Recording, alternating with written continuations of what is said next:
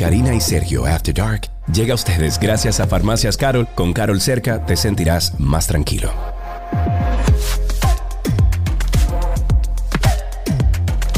Karina y Sergio After Dark. Advertencia. Este episodio contiene temas delicados.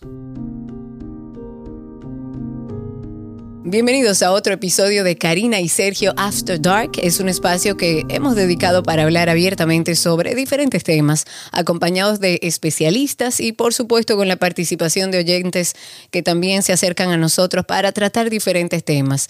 Seguimos con esta serie de salud mental en la que hemos hablado ya de ansiedad, de depresión. Pueden buscarla dentro de nuestro espacio para que vayan escuchando todo lo que hemos ido haciendo. También hablamos de la depresión tanto en niños como en adolescentes. Hablamos de la bipolaridad, de los diferentes tipos de duelos y hoy vamos a hablar de un tema que que nos une a muchos en el silencio, yo quiero decir, porque yo creo que es algo que en la mayoría de los casos ni siquiera se comparte. Lamentablemente, más de 120 millones de niñas y jóvenes han sufrido algún tipo de, acoso, de abuso sexual, y esto, como ustedes se imaginarán, tiene múltiples repercusiones en la salud mental, y por eso queríamos nosotros abordar este tema relacionado al abuso sexual, de cómo los padres pueden identificar a niños que están siendo víctimas de abuso sexual, pero también cuál es su repercusión en la vida adulta. Incluso, Karina, muchas figuras famosas del mundo han hablado de sus casos puntuales, como el actor y ganador del Oscar Matthew McConaughey, quien confesó haber sufrido abusos sexuales a los 15 años. También, por ejemplo, está Pamela Anderson, quien contó que fue abusada por su niñera y por un hombre cercano a la familia cuando ella tenía 12 años y esta persona tenía 25. El actor británico Tim Roth confesó que él y su padre sufrieron abusos sexuales por parte de su abuelo cuando eran pequeños. Porque además hay que decirlo, Sergio, en la mayoría de los casos el abusador es una persona cercana, es una persona de confianza, es una persona en la que la mamá, el papá confía y, y por eso sucede y en muchos de los casos por eso también se calla, porque el niño o la niña dice, ¿me creerá mi mamá, por ejemplo, que mi papá está abusando de mí? Eh, en otros casos así famosos también, Britney Spears contó que un tío suyo abusó sexualmente tanto de ella como de su hermana. Eh, Lady Gaga también vimos algunas exposiciones que hizo sobre este tema, compartió su experiencia en ese sentido y lamentablemente el número de personas que han sufrido diferentes tipos de abusos son muchas. Y en nuestro país es casi, yo no quiero decir la palabra normal, eh, estamos desde República Dominicana porque sabemos que nos escuchan en diferentes partes del mundo, pero en nuestro país es casi normal que, que esto suceda en nuestros barrios, en nuestros diferentes sectores. O sea, pasa y como que se ha normalizado de alguna manera. Bueno, durante algunos datos, durante el 2019, las distintas fiscalías del país registraron 2.999 casos de violación sexual a menores de edad, cometidos incluso por padres, por padrastros, como habíamos establecido anteriormente, con casos tan dramáticos como el de hace algunos años de Sabana Perdida, de un papá acusado de violar a sus tres hijas menores de edad, dos de ellas quedando embarazadas, una de 14 y otra de 16. O sea que e, e, eso mismo que acabamos de decir, a lo mejor no con esa intensidad o, eh, tanto, tantos hermanos o hermanas al mismo tiempo, pero esto se repite y se repite y se repite y se repite, no solamente aquí en República Dominicana. En todas partes del mundo, yo creo que eh, en todas partes del, del mundo sucede esto. Más de 19 mil casos de denuncias de delitos sexuales de los que han sido víctimas menores de edad entre los años 2014 2018 eh, son estadísticas poco proporcionales a la cantidad de casos que llegan a los tribunales, porque hay muchísimos eh, eh, denuncias, hay muchas denuncias, sin embargo lo que llega a los tribunales son muy pocos. Los casos de delitos sexuales puesto en conocimiento de las autoridades revelan que la niñez dominicana está en serio peligro y al parecer los responsables de resguardar el interés de, ese niño no lo están tomando muy en serio, no están haciendo el trabajo, los números hablan por sí solos. El Estado no cuenta aparentemente con la suficiente capacidad institucional, profesional, social para hacer frente a estas miles de denuncias de abuso, de violación, de delitos sexuales que se cometen contra niños, niñas y adolescentes en nuestro país. Las estadísticas no muestran la realidad de lo trágico que es la realidad del abuso en nuestro país. Para profundizar un poquito más, y como lo hemos hecho en otros capítulos de este podcast de Karina y Sergio After Dark, nos acompaña en el día de hoy una profesional en la materia, psicóloga clínica infanto-juvenil. Ella es Arislady Sánchez. Pueden buscarla en redes sociales como arroba vincularerd.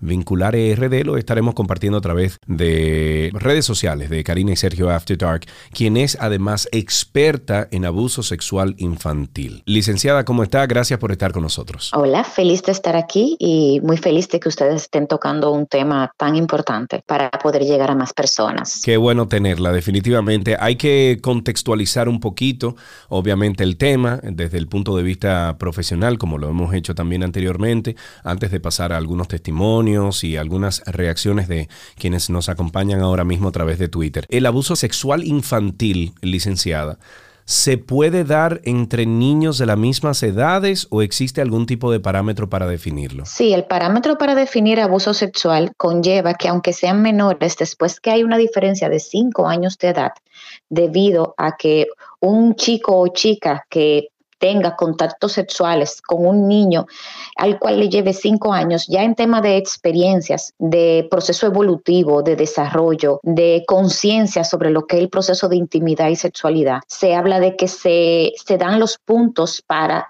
tipificar abuso sexual, que es la coerción o manipulación y la asimetría de edad significativa. Ok, ¿qué comportamientos entonces relacionados al trauma? Se pudieran observar en un niño de edad preescolar o, escolar. Eh, que está siendo víctima de abuso sexual. O sea, ¿de qué manera nosotros como padres y madres podemos identificar algunas sintomatologías que sean como una alerta para, para nosotros? Bueno, porque un niño, un niño de dos años, tres años, cuatro años no verbaliza como uno de 10 o 12 o 11. Exacto, y quizás la sintomatología es distinta entre las edades, eh, eh, Aris Lady. Sí, el tema del componente del abuso sexual, como el niño o la niña tampoco, aunque tenga, aunque se pueda comunicar verbalmente, el niño no entiende lo que está pasando. El niño no sabe lo que es abuso sexual porque no tiene ninguna experiencia en lo que es el desarrollo de la psicosexualidad. Entonces, en los primeros años de vida o la primera infancia, de los 0 a los 6 años, podemos ver que los niños tienen una conducta sexual considerada como anormal para la edad. Eh, tiene juegos sexuales, ya sea con otros niños o niñas, que es lo que se da la cadena del abuso, donde copia lo que le hacen en el juego ya sea con sus muñecos, también le exige o puede pedirle a los adultos alrededor que, le, le besen o que le hagan algún comportamiento eh, igual al que le están haciendo ellos. También podemos ver que hay un juego sexual que puede tener que ver con tocarse sus partes privadas en una proporción mayor a la esperada. Licenciada, cuando usted está hablando de juego sexual, usted, eh, o sea, no está siendo para nada eh, sarcástica. Usted dice un juego sexual, una exploración sexual del niño, ¿no? Sí, por ejemplo, pueden llegar a meterse objetos por la vagina o por el ano. Es decir, ese tipo de juego sexual. O referirse al pene o a la vulva con otros nombres hablar de que vieron que su tío, su abuelo, que el abusador o el agresor eh, hizo pipí sobre ellos para decir entonces que fue que eyaculó. Entonces, es ese tipo de, de comportamiento. También el niño o la niña puede tener un comportamiento seductor es decir, pedir alguna estimulación sexual, llevar la mano de los adultos a que le toquen sus partes privadas, a que le topen sus nalguitas, a que le acaricien de una manera inadecuada. Y entonces ya vemos que ese niño tiene un conocimiento sexual precoz al esperado para su edad, un exceso de masturbación que es diferente a la exploración. Claro, porque convengamos que es natural que los niños a medida que van creciendo van explorando su cuerpo y conociendo su cuerpo y es normal, pero hay, eh, lo que dice es algo distinto. Pero eso es la sintomatología, digamos, o el accionar de un niño que está siendo víctima de abuso sexual entre 0 y 6 años. Eh, a partir de, los 6 años, ¿cuáles serían entonces los síntomas de alerta o las actitudes de alerta para los padres de niños que están siendo víctimas de abuso sexual? Regularmente después de los 6 años y hasta llegar a la, prepubertad, los niños van a, a, a tener, por ejemplo, problemas conductuales no que son diferentes a los que van con su temperamento o con su carácter.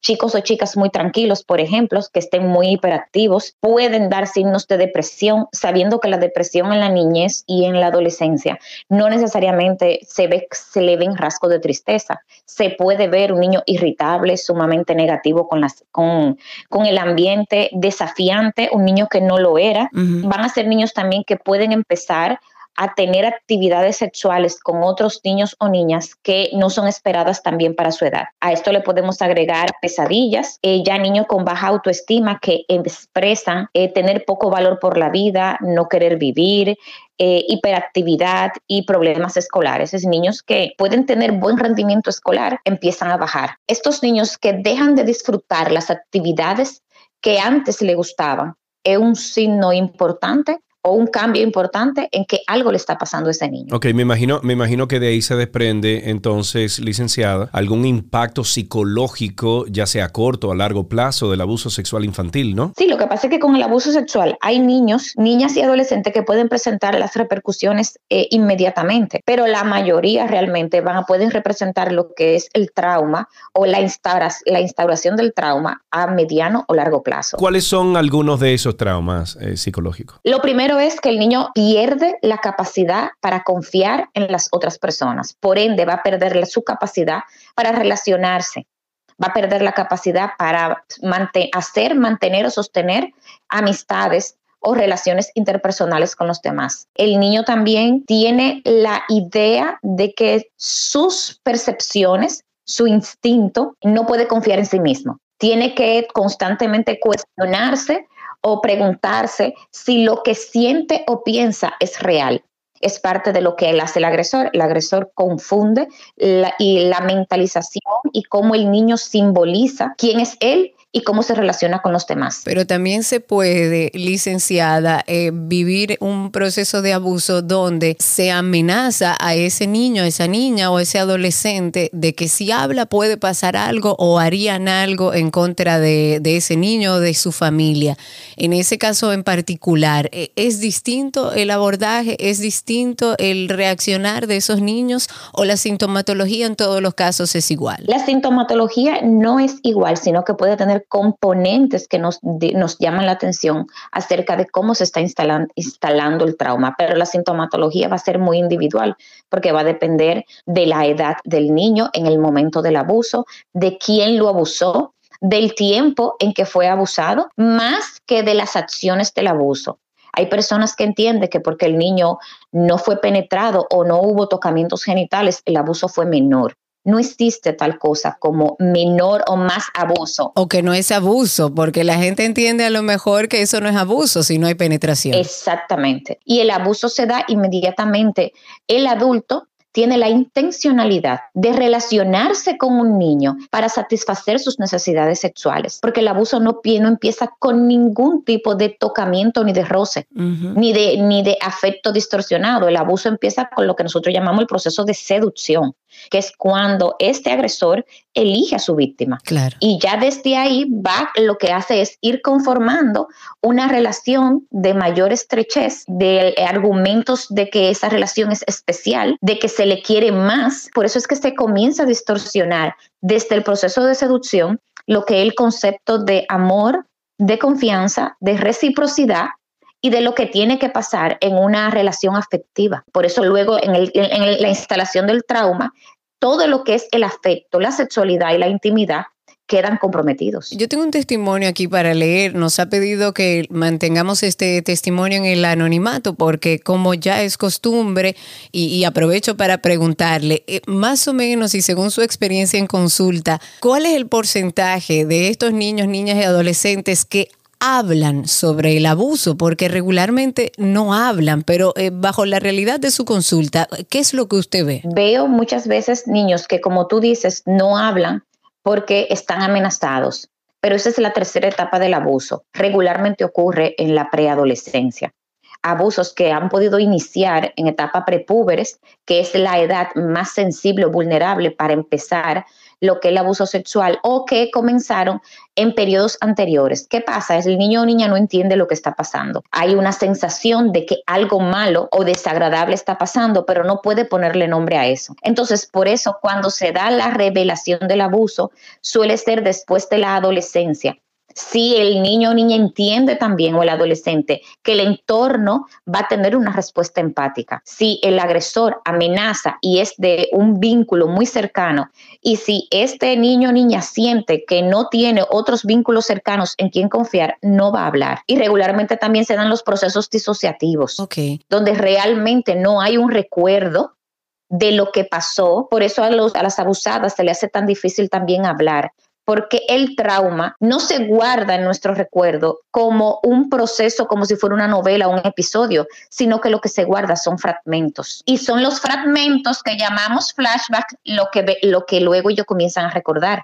Entonces le toma mucho entender ¿Qué fue lo que pasó? Para un poco abordar esta carta que nos hicieron llegar a través de nuestras redes sociales, dice lo siguiente, la persona nos cuenta que tenía unos 7, 8 años, que siempre iba a la iglesia con un grupo de vecinos y con su abuelita, y que en ese entonces había un señor que siempre se empeñaba en llevar a su hermana y a ella de manos, eh, pero como era la iglesia y era el esposo de una hermana, pues jamás imaginaban lo que él hacía. Ella tampoco, hasta hace poco que, volvió como a ver y recordar y que es un poco de lo que usted dice. Entonces, eh, según este testimonio, esta persona usaba una especie de llavero como con una cola de gato, con un aro que lo llevaba en el pantalón, algo que distraía mucho a los demás y a los niños y a las niñas. Y entonces por ahí esta persona ponía sus manos cerca del bolsillo, o sea, ponía a estas niñas a poner sus manos cerca del bolsillo, cerca de esto que llevaba, cuando regresaban de la iglesia y esta persona hacía que las niñas le tocaran su, su pene con sus manos.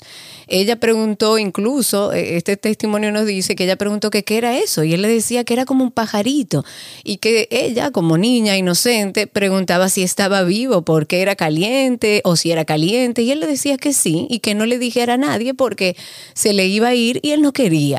Esta persona que nos escribió eh, nos invitó y dijo que quería dar su testimonio, porque aunque ella dice que no llegó a algo más grave, debemos tener la alerta de no confiar en absolutamente nadie. Este testimonio en particular, licenciada, ¿pudiera hablarse como abuso sexual? Puedo decir algo. Antes de usted hablar, eh, eh, licenciada, a mí me da asco escuchar eso. O sea, eh, me da asco a tal punto que me da rabia que una persona se aproveche de un niño de esa forma. Licenciada, adelante. Y lo triste es que pasa más de lo que imaginamos. No, pero mírame, o sea, yo, yo escuchándote, Karina, lo que sentí era como rabia, asco, hijo de tu... ¿Tú entiendes? O sea, coño.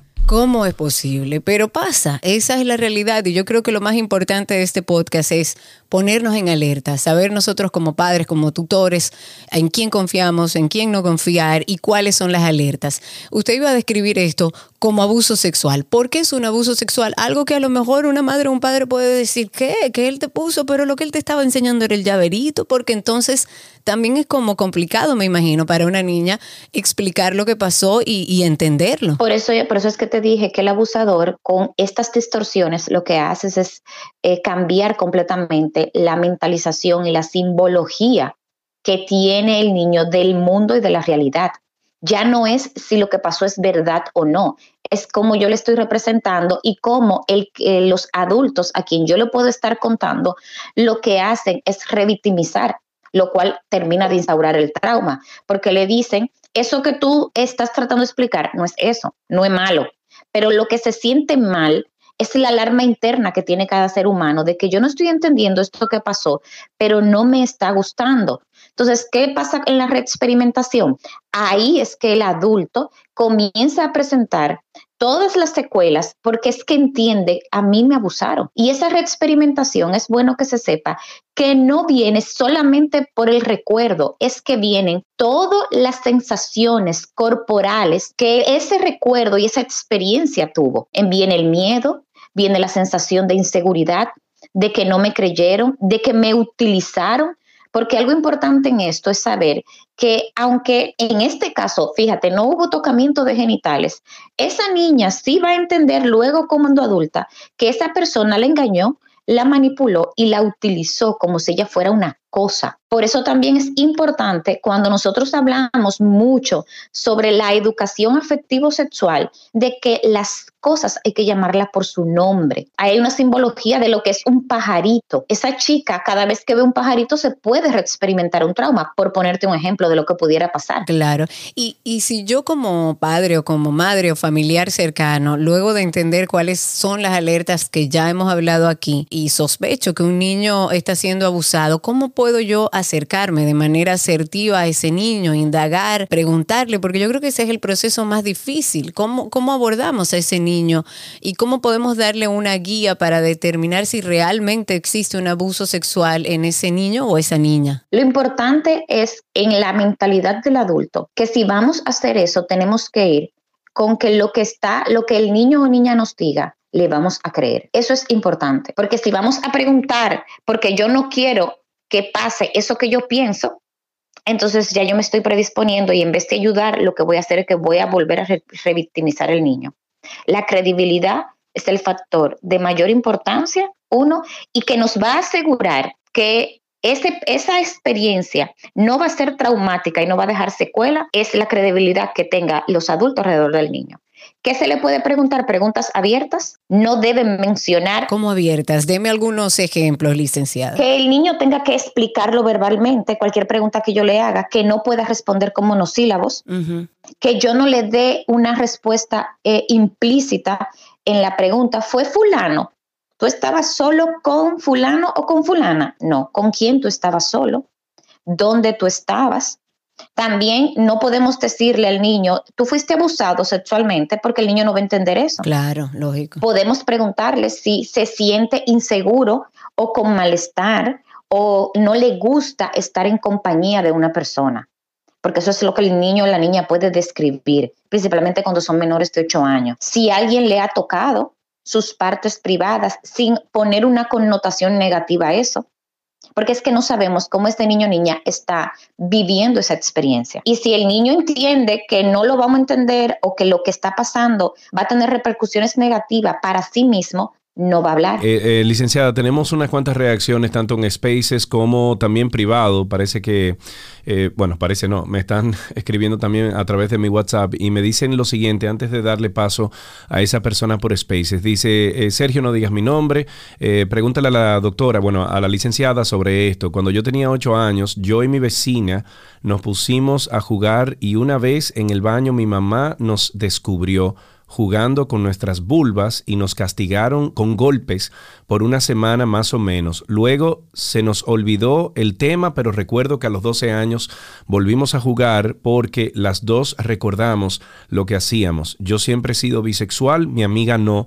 Ella luego de los 16 años nunca jugó más conmigo. Hoy estoy casada con dos hermosos hijos, casi adolescentes. Eh, esto es, abuso fue solo juego sexual o descubrimiento. Eso es descubrimiento y eso es experimentación. La experimentación y la curiosidad sexual se da cuando son dos menores que están interactuando entre sí y que no cumplen los criterios de los cinco años, que es cuando se ve una asimetría de desarrollo de edad, de, procesos evolutivos, emocionales y afectivos. Si ese criterio no se da, es una experimentación. Me llama mucho la atención la reacción de la madre de quien nos confiesa esto. Dice, nos castigaron con golpes por una semana más o menos. Esa es la reacción que debe tener un, padre, una madre, un padre eh, al, notar que a lo mejor su hijo está en, una... En un proceso de exploración, porque eso era un proceso de exploración. Exacto, de exploración. No, jamás. Y lo más importante es que si ese proceso de exploración, entre comillas, por ejemplo, puede haber venido de una situación abusiva, como yo le dije, que es lo que se llama la cadena del abuso, inmediatamente tú como adulto tienes una interacción agresiva con ese menor, tú no vas a saber lo que está pasando. Claro. Porque eso es lo que le da fuerza al secreto. Si divulgo, mira lo que me va a pasar, va a ser peor. Y ante la exploración también y tener una respuesta agresiva, yo, yo puedo también lacerar o dañar la experiencia de mi hijo o de mi hija con su propia sexualidad. Porque ahí hay una idea de que yo estoy haciendo algo malo. Y no es así. Claro que no. ¿Cómo tú responderías, eh, licenciado? ¿Cómo usted respondería a, si usted encuentra, por ejemplo, a un hijo suyo, 8, 9, 10 años, en esa exploración sexual? ¿Cuál es el, eh, ¿cuál sería el, actuar después de eso? Ojo, que puede ser una exploración con otro amiguito o amiguita, pero puede ser una exploración individual, porque eso es parte de un proceso normal, ¿no? Eh, saliéndonos un poco del tema, digamos, porque esto no es abuso sexual, pero es, es una buena pregunta para seguir educando, ¿cómo debería reaccionar? No, y creo que para contextualizar también, Karina, porque es importante eso, o sea, eh, saber separar qué es una cosa y qué es la otra. Entonces, para dar fin a ese, a esta, eh, este testimonio, eh, licenciada, denos por favor herramientas. Exacto, herramientas y respuestas que van a la par con lo que debidamente debemos de hacer cuando encontramos esto. Lo primero es intervenir sabiendo que ese niño o niña no tiene la experiencia sexual que tiene el adulto. Que uno de los errores más comunes que el adulto hace es introducirse en la situación que está, que está viendo con que el niño sabe y tiene toda la connotación de lo que nosotros tenemos de sexualidad. Entonces yo voy a intervenir preguntando, yo voy a parar el evento si yo entiendo que no es adecuado para la edad que tiene, voy a sentar a los dos niños, a las dos niñas, le voy a preguntar si lo que estaban haciendo alguien se lo enseñó, si algún adulto ha tenido esas interacciones, de dónde lo aprendieron, porque también ahí yo veo si están viendo en línea algunas páginas inadecuadas para su edad. Y luego que yo haga esa intervención de preguntar, entonces yo voy a darle, como poner los puntos sobre las IES. Yo voy a decir que eso que ellas están experimentando es normal, que eso es parte de la sexualidad, que de seguro se sienten curiosas que puede ser eh, placentero o agradable lo que están sintiendo, pero que a su edad no es debido, porque todavía están en un proceso de crecimiento, que eso va a llegar y que necesitan todavía crecer físicamente, emocionalmente, eh, afectivamente, para entender todo lo que se da ahí. Que la sexualidad no es un juego, si es parte de nuestra vida, pero no es un juego. No es un juego. Y si es una exploración individual, simplemente decirle que eso es parte de un proceso de conocimiento de su cuerpo, pero que debe hacerlo en privado. Exacto. Ahí lo que se le enseña al niño es el proceso de privacidad e intimidad. Exacto. Porque la sexualidad está dentro de la intimidad. Claro. Vamos a, un testimonio que tenemos. Hemos cambiado el nombre por razones de, de, bueno, porque a solicitud de la persona que va a hablar con nosotros. Es un testimonio de alguien que fue abusada sexualmente cuando era niña. Primero te felicitamos por tu valentía, porque sabemos que lo haces porque entiendes que puedes ayudar a otras personas a que eh, tengan un sistema de alerta. ¿Qué pasó? ¿Cuál es tu historia eh, de este tema sobre el abuso sexual? Una amiga, eh, voy a resumir un poco, una amiga lo sigue a ustedes y ella vio el post que ustedes pusieron en Instagram y como las dos tenemos una historia similar de algo que nos pasó, pues ella aún, o sea, no se sintió como con el valor de dar ella su testimonio y me preguntó que si yo quería. Por eso decidí hacerlo, porque ya es algo que no me afecta al 100% en mi vida actual. ¿A qué edad sucedió esto? Bueno, la edad que yo recuerdo fue a los ocho años. Quizás pudo haber pasado antes de eso, pero la que a partir de cuando lo recuerdo fue a los ocho años. ¿Fue una persona cercana a la familia? Sí, fue mi padre. ¿Y cómo, y cómo sucedió esto? ¿Te animas a contarnos un poco de cómo fue todo esto, cómo se fue dando y además ¿Cuándo te das cuenta de que fuiste víctima de abuso sexual? A esa edad, a los ocho años, eh, recuerdo que nosotros dormíamos, tenía las habitaciones, o sea, habían dos habitaciones en donde estaban mis padres y donde, estaba, donde dormíamos mis hermanos. Mi hermana y yo dormíamos en un camarote, yo arriba, ella abajo. no recuerdo bien si era mis dos hermanos arriba y ella y yo abajo. Entonces, eh, yo le llevo tres años a ella. Ella es Ok. Bueno, mira, en ese momento él siempre le decía a mi mamá que nos iba a dormir. Entonces, eh, lo que él hacía era que me tocaba, me tocaba, por ejemplo, mi parte íntima, pero él esperaba ya una, una, como una hora, un momento que ya mis hermanos estuvieran dormidos y también mi hermana. O sea, se quedaba como un lapso de casi dos horas como esperar el, momento. Mi mamá, como ella trabaja en, en el área de la salud, ella tenía en ese momento tres trabajos y casi nunca, o sea, era muy difícil que ella se despertara si tal vez escuchaba algo.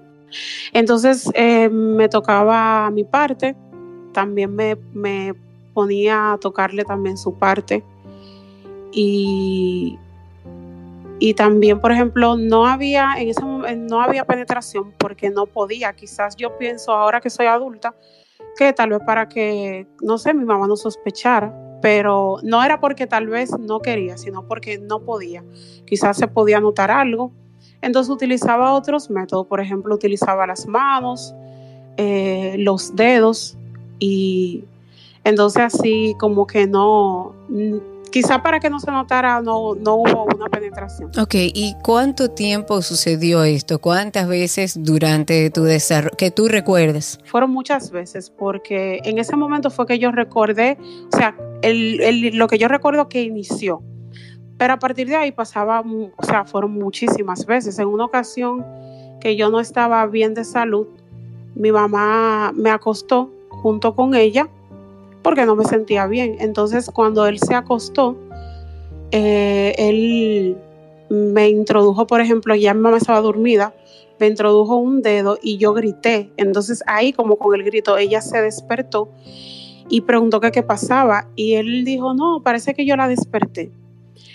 Luego de eso eh, pasaron en muchas ocasiones nos mudamos ya a otra casa en donde teníamos habitaciones separadas. ¿Qué edad tú tenías en ese entonces, Karen, para nosotros tener un... Ya ahí tenía como algunos nueve años, nueve años, diez. O sea que tú recuerdas que todo esto pasó durante todo un año, innumerables veces, ustedes se mudan y sigue pasando. Exactamente, o sea, pasó muchísimas, muchísimas ocasiones. A los nueve años, como nueve, casi diez años, no recuerdo bien la edad, él en una ocasión, por ejemplo, me levantó de la cama y me llevó como a un espacio que había en la sala, un espacio como el área de juego, pero era en la madrugada. Entonces ahí yo le dije, cuando él iba a empezar a tocarme, yo le dije que eso no estaba bien, porque yo era su hija.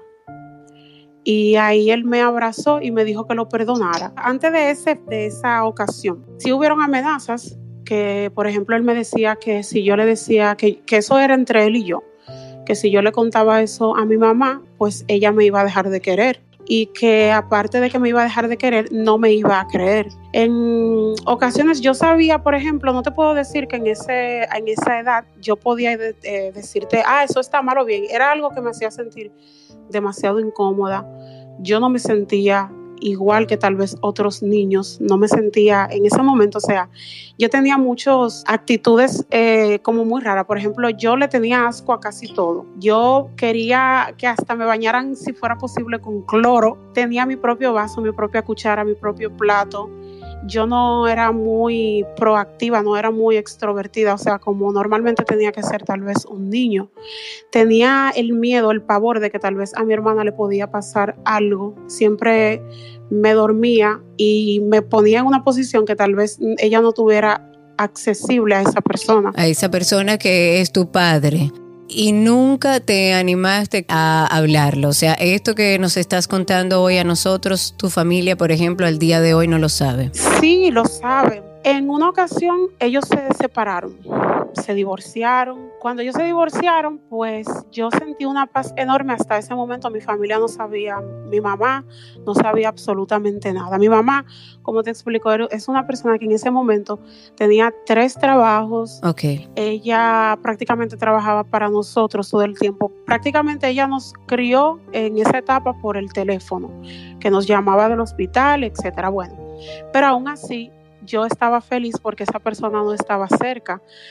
Y em, te lo digo porque en una ocasión eh, yo quería una paleta, no me acuerdo qué fue. Ellos en ese momento estaban juntos. Yo quería una paleta y lo desperté y le dije, yo quiero una paleta. Pasó como un paletero. Yo le dije, y él me dijo, no, no me despierte. Yo le dije, si tú no me la compras, pues yo le voy a decir a mami lo que tú me haces. Y él se despertó y me agarró por el cuello y me dijo como que si, que si yo me atrevía a decir algo así, pues que ni ella me iba a creer y que como que yo lo, como que yo iba a perder el cariño de ella. Bueno, pues al final cuando esa persona se fue de la casa, yo sentí un gran alivio. ¿Y eh, llegaste en algún momento a hablar con tu madre luego del divorcio, de que tu padre se va de la casa? ¿Cuándo hablas? ¿Qué pasa que decides entonces hablar lo que te estaba pasando? Cuando ellos ya estaban divorciados, duraron aproximadamente unos meses, divorciados, casi ocho meses, un año. Entonces él quería volver otra vez y cuando él quería volver, yo veía que él iba, por ejemplo, iba con frecuencia a la casa a hablar con mi mamá. Él me llevaba cosas y yo entraba como en un estado de ansiedad porque ya yo dije, si vuelven otra vez, entonces voy a pasar por lo mismo. Entonces mi mamá nos preguntó, porque ella en ese momento ya no tenía mucho amor propio, pero ella nos preguntó, tanto a mí como a mis hermanos, nos sentó a los tres y nos dijo, ¿ustedes quieren que yo regrese con su papá? Mis hermanos más pequeños dijeron que sí y yo le dije que no y llorando le dije, no, yo no quiero, yo no quiero, no quiero, no quiero. Ella me vio como tan desesperada y me, me, jaló aparte y me dijo, pero ¿por qué tú no quieres? Porque, o sea, pasa algo que, que yo no sé. Y yo le dije que no, que simplemente yo no quería. Y él entonces, como tratando de ganarme, él llevaba a la casa cosas que me gustaran. Y yo, o sea, con el total rechazo. Pues cuando en una ocasión mi mamá se sentó conmigo, como que ese día ella se, eh, ya empezó como a sospechar. Me dijo, dime qué es lo que pasa, porque es que tú no quieres, porque tú estás tan histérica de que yo no regrese con tu papá. Pues ahí entonces yo le conté, le dije, no le dije con detalles, pero le dije que él, que él me tocaba. No entré en, en detalles así, pero le dije parte de lo que pasó. Ella no me creyó. O sea, eso para mí de, todo el transcurso del abuso no fue lo más traumático del abuso, sino que al final sí se cumpliera lo que él me decía, que ella no me iba a creer.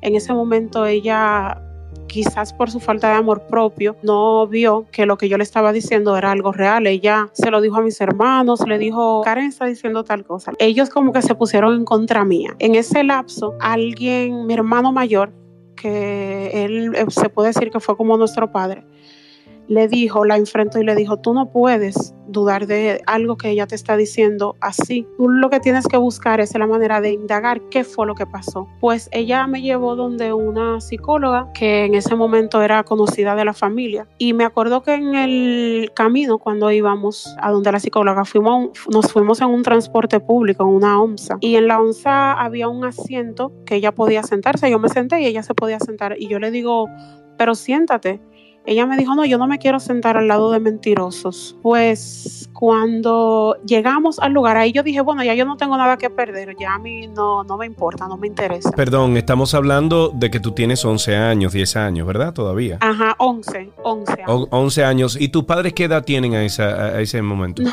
no recuerdo, mi madre actualmente tiene 55 y mi padre no recuerdo bien su edad, 54, 55 también. Eso pasó hace que 12, 15 años. Yo tengo 30 años. O sea, que hace 15 años, mano. Sí, exacto. Pues eh, cuando llegamos donde la psicóloga, que ella aparte de que es psicóloga, o sea, ella también trabajaba esa parte de, eh, de sexología. Cuando ella, ella, me, ella le dice a mi mamá, quédate afuera, yo quiero hablar primero con ella. Déjame hablar con ella para que ella se sienta cómoda y se pueda expresar. Ahí yo empecé y le conté todo con lujo de detalles a ella, al menos como en ese tiempo yo tenía 11 años, pues la memoria estaba más fresca. Como no, no fue solamente una vez, fue en muchas ocasiones, pues obviamente yo podía decirle claramente lo que pasó. Esa persona estaba llorando porque como te digo, era pegada a la familia. Cuando ella dice, sal afuera y deja pasar a tu mamá, pues yo salí y yo estaba sentada en la, la, parte de la espera. Cuando ella parece que le dijo a mi mamá lo que estaba sucediendo, los gritos de mi mamá se escuchaban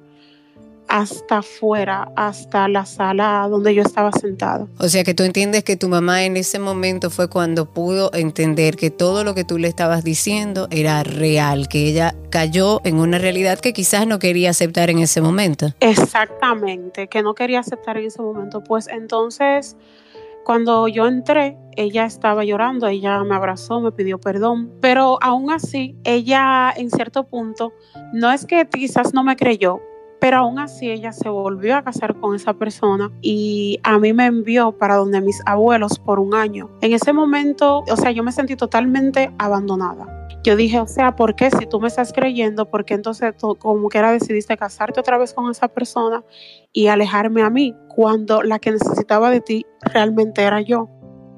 Y ahí yo creé un odio hacia, hacia mí misma, hacia ella, y un rencor que realmente toda mi adolescencia yo no fui, no tuve quizás una niñez normal. Y entonces eso marcó prácticamente toda mi adolescencia. Porque yo era una persona totalmente introvertida, yo no podía socializar con nadie. Y no era por lo que me pasó, sino porque, o sea, es un nivel cuando tú no te sientes amado. Yo, por ejemplo, no me vestía quizá como un adolescente normal. ¿Cómo te digo? No tenía esa serenidad, no tenía esa paz interior que tal vez una persona en la adolescencia o una persona, qué sé yo, cuando va creciendo, debería de tener.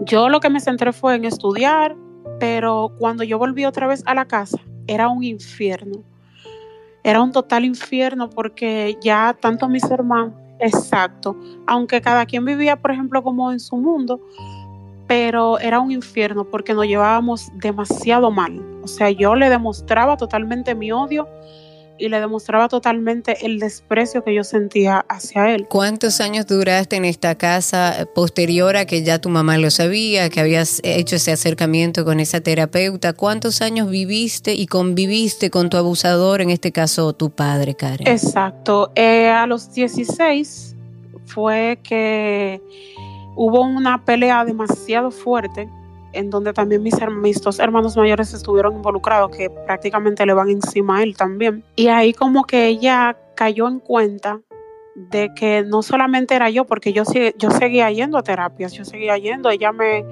me, o sea, yo iba donde una psicóloga, yo iba y me daba mis terapias, pero que no importa las terapias que yo me diera, no importa las veces que yo fuera donde un psicólogo, si la persona que me hizo el daño estaba siempre yo viéndola, pues entonces no es algo que tú vas a superar tan fácil. Claro. Pues aunque ella me decía, yo te creo, yo te creo, pero óyeme, ok, tú me crees, pero y entonces yo me decía a mí misma, cuando ya al final esa persona se fue de la casa, yo tenía 16 años, pues ahí entró el cuadro donde mi madre, que ella ya lo echó por completo, ella yo pienso que ya sí en ese momento, no era que en, quizá cuando la otra psicóloga le dijo no me creía, pero ya sí en ese momento como que ella cayó en su propia culpa. Era tanto la culpa que ella sentía hacia ella por no haberme dado el apoyo que tal vez yo necesitaba, que ella, o sea, ella se odiaba a sí misma, no, no era que en, en ese momento no teníamos para nada una buena relación ella y yo, actualmente sí, puedo decir que tenemos una excelente relación, yo la perdoné y como les dije al principio, no es una situación que yo identifico con mi vida actual. Esa persona yo tenía aproximadamente unos seis años casi que no la veía. La vi hace unos meses que mi hermana vino de Europa y fuimos, pero no es algo que ya yo lo conecto con mi vida adulta, no es algo que yo lo conecto conmigo, no me afecta en, en mi desenvolvimiento eh, ya para una pareja, para para mi vida social, para nada de eso. Karen, eh, tú, tú seguiste yendo a terapia, o sea, en tu vida luego de adolescente y de adulta, seguiste yendo a terapia, tú sientes, como dices ahora, que has logrado vivir con eso, has tenido un proceso de perdón con tu madre por, por todo lo sucedido. ¿Cómo fue posterior a eso? ¿Cómo fue tu proceso de, de sanación hoy que dices que ya sientes que no vives con ese trauma? Sí, cuando ya siguiendo, por ejemplo, a psicólogos, que era medicamentos y todo eso. Pues eh, cuando yo terminé el bachiller, que entré a la universidad, yo dije que no podía seguir dependiendo ni de medicamentos ni seguir arrastrando algo que no me beneficiaba a mí porque era un trauma, un rencor que solamente lo cargaba yo. Llegó un momento ya, por ejemplo, cuando yo tenía 20, 21, que a veces esas cosas me afectaban. No te voy a decir que no me afectó en socializar, por ejemplo, eh, con una pareja, en tener una pareja, porque yo vine a tener mi primera pareja a los 26 años. Entonces como que me cohibía de, qué sé yo, como que las personas vieran en mí como esa... Tu historia, lo que te había pasado, claro. Exacto, como que en mi cabeza lo que decía era, yo soy una persona totalmente normal, o sea, eso no me va a afectar. Yo misma, por ejemplo, claro, con ayuda de psicólogos, pero ya después que dejé de ir a terapia y todo eso, pues yo misma me decía, eso no te, eso no te, no, no te pertenece. Ya eso no tiene que ser parte de ti. Ok, pasó, pero no tiene por qué dañarte quién tú vas a ser. Eso no tiene por qué afectar quién tú eres realmente. No tiene por qué apagarte. Karen, qué valiente eres. Yo la verdad te, felicito tu valentía. No todos tienen la valentía y además a los 11 años de, encarar a su madre, decirle la verdad de, lo que estaba pasando, pero ahora también en tu vida de adulta tener la valentía de hablarlo para que otras personas puedan tener estos, estas alertas que requieren las madres y padres que muchas veces confían en personas cercanas, tan cercanas como en este caso tuyo que estamos hablando de tu padre. Eh, gracias de verdad por prestarnos tu testimonio para que otras personas puedan entender que esto eh, lamentablemente sucede en muchísimas familias.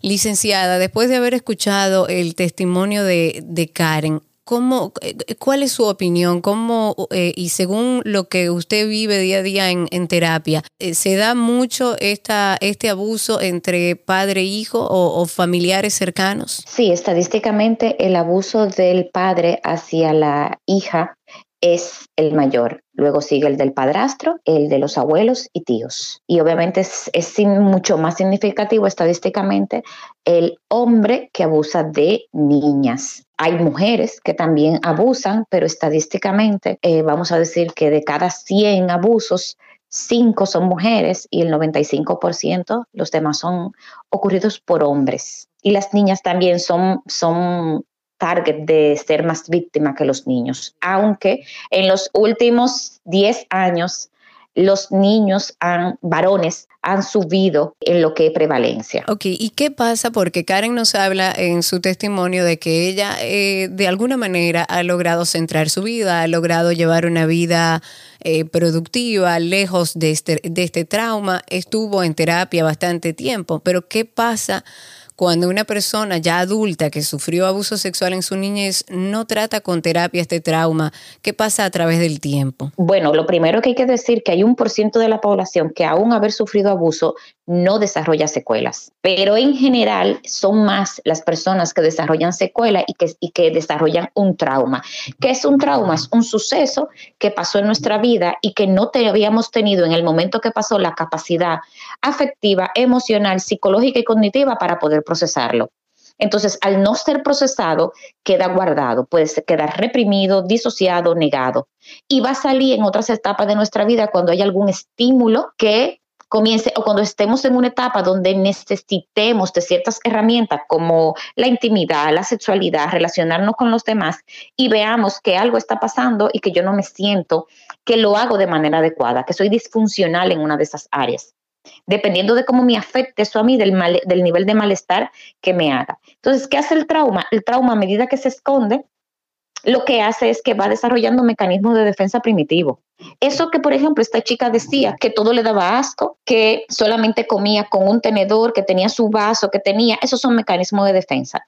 No puedo sacar lo otro, no puedo hablar de lo otro, porque no puedo lidiar con eso no sé cómo lidiar con eso.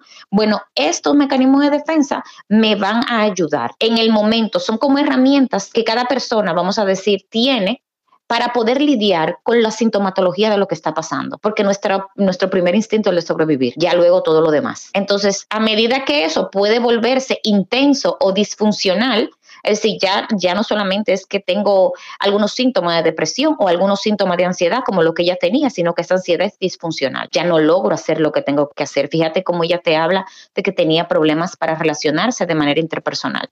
Si eso, al nivel de malestar que cree eso, va a ser el nivel en, que ese trauma se va a manifestar. Así es. Además, creemos que el abuso sexual solo ocurre a niñas, pero lamentablemente también es muy común que le pase a los niños. Aquí tenemos un testimonio de otro valiente que quiso ser parte de este episodio y contarnos su historia.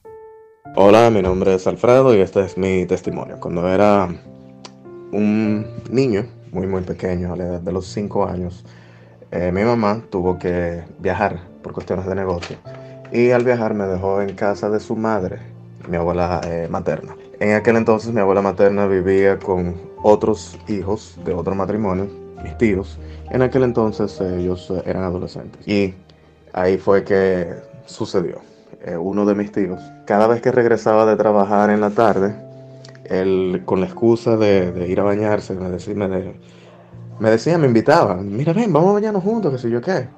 Obviamente yo, niño, ¿qué sabía yo? Y ahí era que él aprovechaba.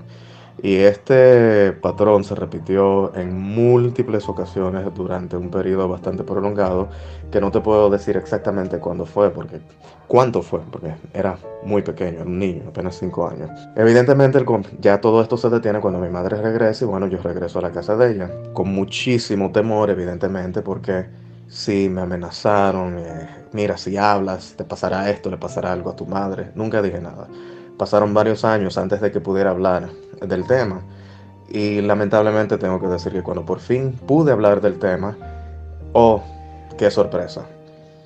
Ahora como adulto entiendo que mis padres no tenían, no contaban con las herramientas ni el conocimiento necesario para lidiar con eso, ya que en nuestra época este tipo de cosas eran tabú. Hoy en día tenemos información, hay campañas, pero en aquel entonces eh, ni siquiera se hablaba, ni siquiera era un tema de conversación. Así que las personas no tenían las herramientas, no tenían el conocimiento y hacían lo que la mayoría de las personas hacían. El deje eso así. Y así mismo, cuando por fin hablé de eso, obviamente fue un shock, pero aún así no se hizo nada al respecto. Simplemente fue deje eso así. Así que yo tuve que lidiar con todo eso desde muy pequeño, a través de la adolescencia, que fue bastante difícil, hasta llegar a los 20, donde por fin, por primera vez, eh, pude recibir algún tipo de terapia. Y debo decir también, para, para mi defensa, que los terapeutas que me atendieron se sorprendieron muchísimo, quedaron muy sorprendidos al ver el nivel de desarrollo que yo tenía a pesar de los traumas, sin nunca haber recibido ningún tipo de asistencia. No sé si debo de atribuirle eso a fortaleza mental, al espíritu, realmente no sé. Pero yo sí sé lo siguiente, sé que no soy el único.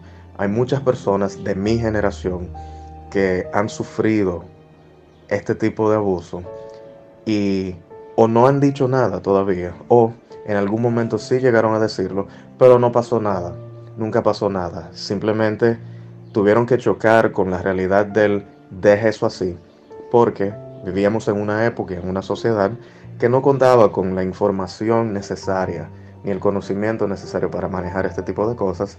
Y hay muchísima gente de nuestra generación, cuarentones, que tienen que estar caminando por ahí, funcional desde un punto de vista, pero cargando ese peso. Y quiero que sepan que ustedes no están solos ustedes no están solos. Si yo lo logré, y yo sigo batallando, porque yo digo que yo lo logré, pero aún tengo que lidiar con los fantasmas de, ciertos traumas, pero sigo aquí. Y les exhorto a cualquier persona que esté escuchando, que se siente identificado, si tú no quieres hablar, no hable. Pero si te quieres acercar a alguien que ha padecido, que ha sido víctima de una situación como la tuya o como la mía, habla habla con nosotros, acércate a nosotros, acércate a un especialista. Están ahí. Nosotros hoy en día tenemos las herramientas para ayudarnos, para curarnos. Herramientas que no existían, que no teníamos en aquel entonces. Entonces, si yo puedo lidiar con eso, si yo puedo hablar de eso tan libremente como lo estoy haciendo ahora, yo sé que otras personas también lo pueden lograr. Así es. Eh, licenciada, ya para como dar un cierre a esto, ¿podría decirnos cinco pasos que podemos usar o, que podemos tomar al momento de identificar que un niño está siendo abusado sexualmente, si nos damos cuenta, si tenemos un vecino que de repente el niño nos confiesa algo a nosotros eh, como vecinos y no como, como familiar? Cinco pasos que podemos tomar inmediatamente. Creerle al niño, no cuestionar lo que el niño, el niño o niña nos dice, alejarlo del agresor completamente, decirle que no es su culpa y que no es su responsabilidad y felicitarlo por la valentía de hablarle. Decirle que todo se va a solucionar y que tiene adultos alrededor de ella para sostenerse, para apoyarse y para ponerle fin a lo que le está creando daño. Con eso no solamente aseguramos parar el abuso, sino también que vamos encaminándonos y tratando de asegurarnos de que no cree secuelas. Bueno, yo espero que estas recomendaciones sean las adecuadas para, y sé que sí, para aquellas personas que se den cuenta que alguien a su alrededor. Que parecen sencillas, pero no lo son. Así es. Tenemos a alguien que quiere comentar a ver qué, qué dice sobre el tema. Yo fui violada cuando tenía siete años. Yo cargué con una culpa y yo me sentía culpable, estable siempre me sentía culpable. Fue feo, me tocó buscar ayuda ya ahora grande de psicología porque eso me estaba haciendo mucho daño. En tu vida de adulta, ¿cómo sientes que, que, te ha afectado esto que te pasó en tu niñez? Yo le tenía mucha rabia a los hombres. Ok, muchísimas gracias por la valentía también de hablar con nosotros. Eh, licenciada, yo creo que una palabra que hemos escuchado mucho, eh, la palabra culpa, la he escuchado mucho a lo largo de, este podcast. ¿Por qué hay tanto sentimiento de culpa? ¿Por qué aparece la culpa en un niño, un joven, un adolescente que está siendo eh, víctima de abuso sexual? Porque el abusador así lo, así lo hace. El abusador, dentro de sus amenazas o dentro de los procesos de manipulación y coerción, le va verbalizando que eso que está ocurriendo le gusta, que eso que está ocurriendo tú también lo buscas, que si llegara a revelarlo, la familia se va a destruir, no le van a hablar, que esta persona lo está haciendo porque fue provocada. Los agresores sexuales utilizan mucho el término de que tú me estás provocando, tú lo querías. Y cuando yo te explicaba en un inicio que el adulto lo que hace distorsionar la mentalización y simbología que tiene ese niño, lo que hace es que no importa lo que ese niño crea, el adulto pone la idea que quiere. Por ejemplo, el adulto le puede decir a ti te gustaba cuando no le gustaba pero inmediatamente, recuérdate que un adulto significativo, donde hay un vínculo cercano y donde la visión de ese niño es que ese adulto está para protegerlo y cuidarlo. Entonces todo eso se distorsiona. Por ende, si tú me quieres, lo primero que se distorsiona es el amor y la confianza. Si tú me quieres, todo lo que tú me dices es verdad. No porque sea verdad per se. El cerebro como cerebro no identifica lo que es verdad o mentira. El cerebro simplemente identifica quién te está dando a ti la información que va a construir tu verdad y quien te la está dando es quien te agrede que al mismo tiempo es quien te debería cuidar. Entonces ahí hay una distorsión. Por eso muchos de los abusados sienten culpa y fíjate cómo ella habló de rabia, un sentimiento ambivalente. Yo sé que tú me hiciste algo, pero yo soy la que está sintiendo la culpa. Y hay mucha ambivalencia. Por eso se relacionan luego es con un vínculo muy ambivalente. No sé si acercarme o alejarme, te odio pero te quiero, quiero estar contigo pero no lo estoy. Si se van dando todos esos componentes y eso mantiene a la víctima confundida. Y ahí es por eso muchos autores hablan del percepticidio. Esa persona ya no confía ni en sí misma, no confía en lo que siente, no confía en lo que piensa, no confía en lo que quiere, son personas que muchas veces desarrollan dependencia, porque al yo no confiar en lo que yo siento, yo voy preguntando, ¿está bien que yo haga tal cosa? ¿Está bien lo otro? Para que me validen. Claro, voy a necesitar una valía porque es que ya yo no existo. Cuando alguien te abusa y te cosifica, parte del mensaje que hay implícito es que tú no existes. Yo soy una cosa que el otro está utilizando para beneficiarse.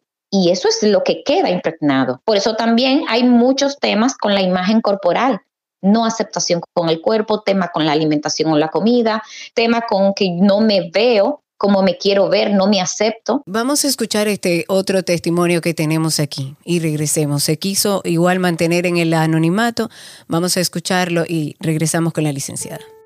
Mantengo en anonimato mi nombre, pero quiero compartirles mi historia y que otras chicas también lo puedan hacer. Les aseguro que es la forma de iniciar a sanar. A la edad de 7 años, recuerdo que vino a vivir a mi casa un hermano de mi papá, persona que vivía en el campo y por su condición económica mi papá decidió ayudar. Pasó un tiempo y cuando tenía ocho años, esa persona me violó. Me decía que si yo se lo decía a alguien, iba a quemar nuestra casa con mis hermanos y mis padres dentro. Y que yo me iba a quedar sola en el mundo y que nadie iba a saber por qué. El temor que eso me daba con tan solo ocho años, no se lo puedo explicar. Y volvió a pasar y volvió a pasar y volvió a pasar. Cuando tenía nueve años, decidí que ya no iba a aguantar más. Traté de llamar la atención de mis padres, pero no fue suficiente.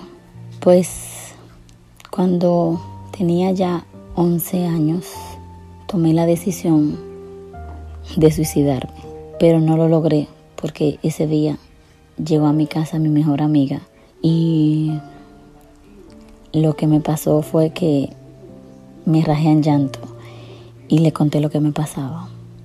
Ideamos un plan para que mis padres se dieran cuenta y así todo se descubrió. Mi papá lo sacó de la casa, casi que lo mata. De verdad que me sentía tan culpable por tantas cosas que pasaban. Mi madre no se lo podía ni creer porque la persona que ella había tratado casi como un hijo, mira lo que había hecho. Lamentablemente, pasaron muchas cosas en mi familia de la cual yo me sentía culpable y me encerré en mí. No hablaba del tema, no hubo mayor, mayores reclamos, ni hubo mayores conversaciones, todo quedó hasta ahí. Mi relación con las personas fue cambiando. No confiaba en nadie, no hablaba con nadie. Y cuando entré al bachillerato, mi, mi relación con mis profesores y demás llamaba la atención. Entraba, tomaba mis clases y salía. No hablaba con nadie, absolutamente nadie. Yo entendía que era algo normal porque siempre fui muy callada, siempre fui muy reservada, pero esto era el colmo. Yo llegaba a la casa, me encerraba en mi habitación y no salía hasta el siguiente lunes. Y así pasaron años, años, muchos años, hasta que caí en una depresión que toqué fondo. Y cuando se toca fondo, la única salida que hay es subir. Y una vez en la superficie, estando en cuarto de bachillerato, hablo con la psicóloga de mi colegio y le digo todo lo que pasa. Fue la primera vez que lloré por esa situación. Fue la primera vez que supe conscientemente por todo el daño y el abuso que había pasado. Creo que nunca en mi vida yo me había sentido tan liberada como ese día. La psicóloga del colegio hizo una reunión con mis padres y le contó cómo yo me sentía y todos ahí juntos pues se fueron resolviendo algunas cosas. Hubo momentos de mis terapias en que yo entendía que eso no valía para nada, porque no sé qué pasa cuando damos un paso que instintivamente o no sé, de verdad no sé, no sé por qué razón queremos dar cinco para atrás. Yo me había arrepentido de haber, de haber hablado me había arrepentido de que otras personas supieran. Pero seguí firme y un día me puse a escribir todo lo que había pasado. Y en ese momento me llegaron unas palabras a la cabeza que escribí. Y era algo como esto. Yo no puedo cargar con la basura de otra persona. Ya basta de cargar con, con cosas que no me pertenecen. Yo fui su víctima y no soy la que me tengo que avergonzar de lo que pasa. Yo debo seguir adelante. Yo tengo una única opción y es seguir adelante, restablecer mi vida, confiar en las personas y hacer todo lo que yo quiera en este mundo, pero no con esa culpa que no me toca. Y a partir de ese día empecé a sanar. A partir de ese día mi vida fue cambiando porque yo entendí que todo lo que había pasado, todo lo que había pasado en mi familia, aunque yo en ese momento sentía que era mi culpa por yo haber dicho lo que pasaba, nunca lo fue, nunca fue mi culpa. La culpa siempre va a ser de los abusadores, de los violadores. Nunca es tu culpa. Habla. Es la única manera de sanar. Duele mucho. Te desgarra el alma. Pero es necesario. Muchas veces, mientras iba en mi camino de sanación, eh, pensaba tantas cosas. ¿Por qué, ¿Por qué me pasó? ¿Por qué, ¿Por qué a mí a tan corta edad me marcó para toda la vida? Pero todo en la vida tiene una razón de ser, aunque no, los, aunque no lo entendamos en ese momento. Yo soy una persona que terminó su carrera, que trabaja, tiene amigos y amigas que adoro y me adoran, y tengo una vida plena. Estoy muy feliz con la vida que tengo ahora. Me costó mucho llegar a donde estoy tener la paz y la salud emocional que tengo. Pero solamente he logrado esto por confiar en esas personas que decidieron ayudarme. Estuve con más de tres psicólogas y de verdad que se merecen el cielo. Hicieron un trabajo enorme conmigo. Y aunque hay cosas que a veces me dan temor, sé que puedo enfrentarla y puedo seguir adelante. De verdad que yo quisiera que esta historia pueda ayudar a muchas chicas a contar, a hablar y a entender que esa culpa que ustedes sienten no es suya, suéltenla. No la atesoren porque no les pertenece. Hay que soltar y hay que sanar.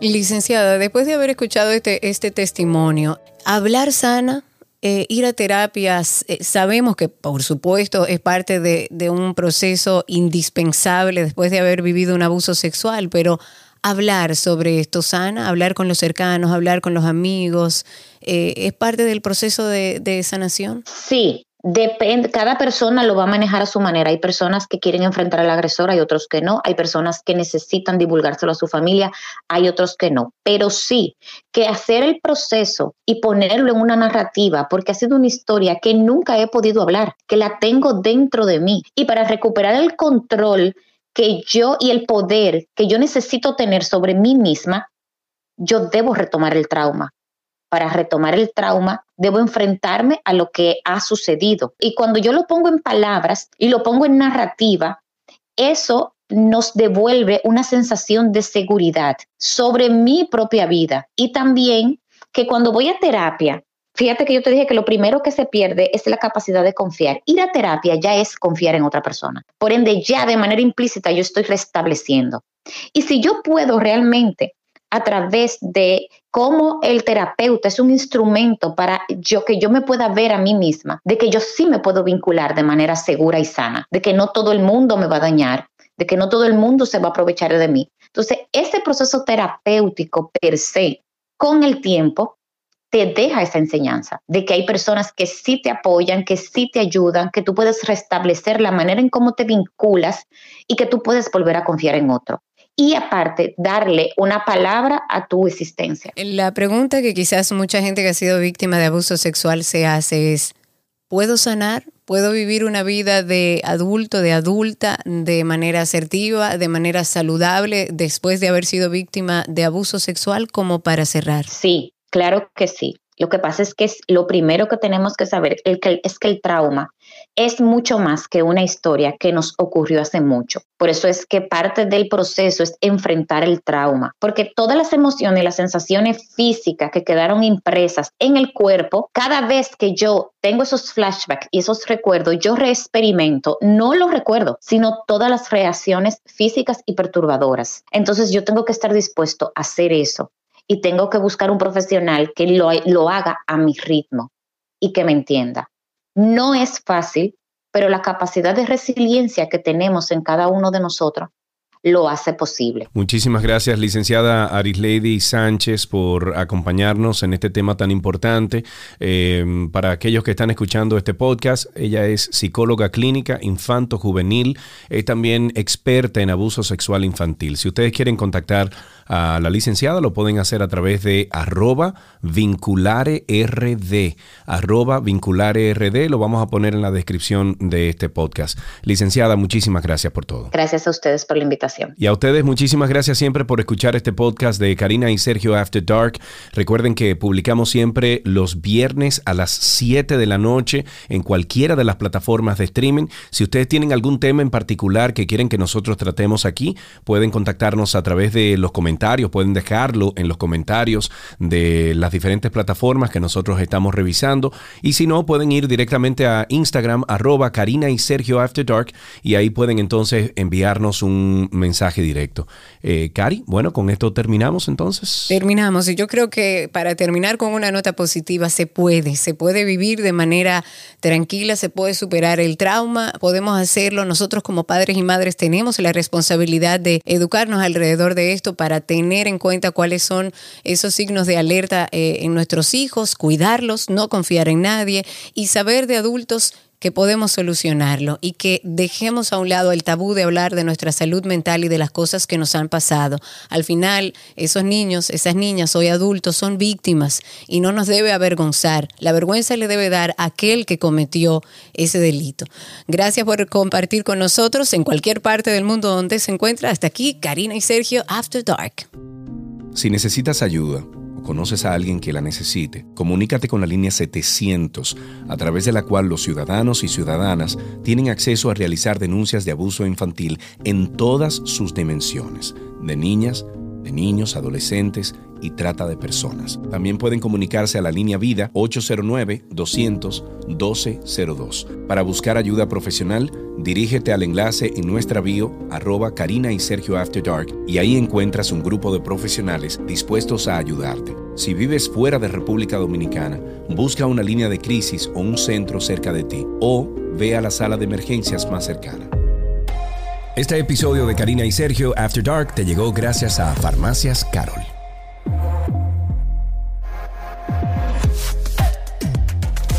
Karina y Sergio After Dark.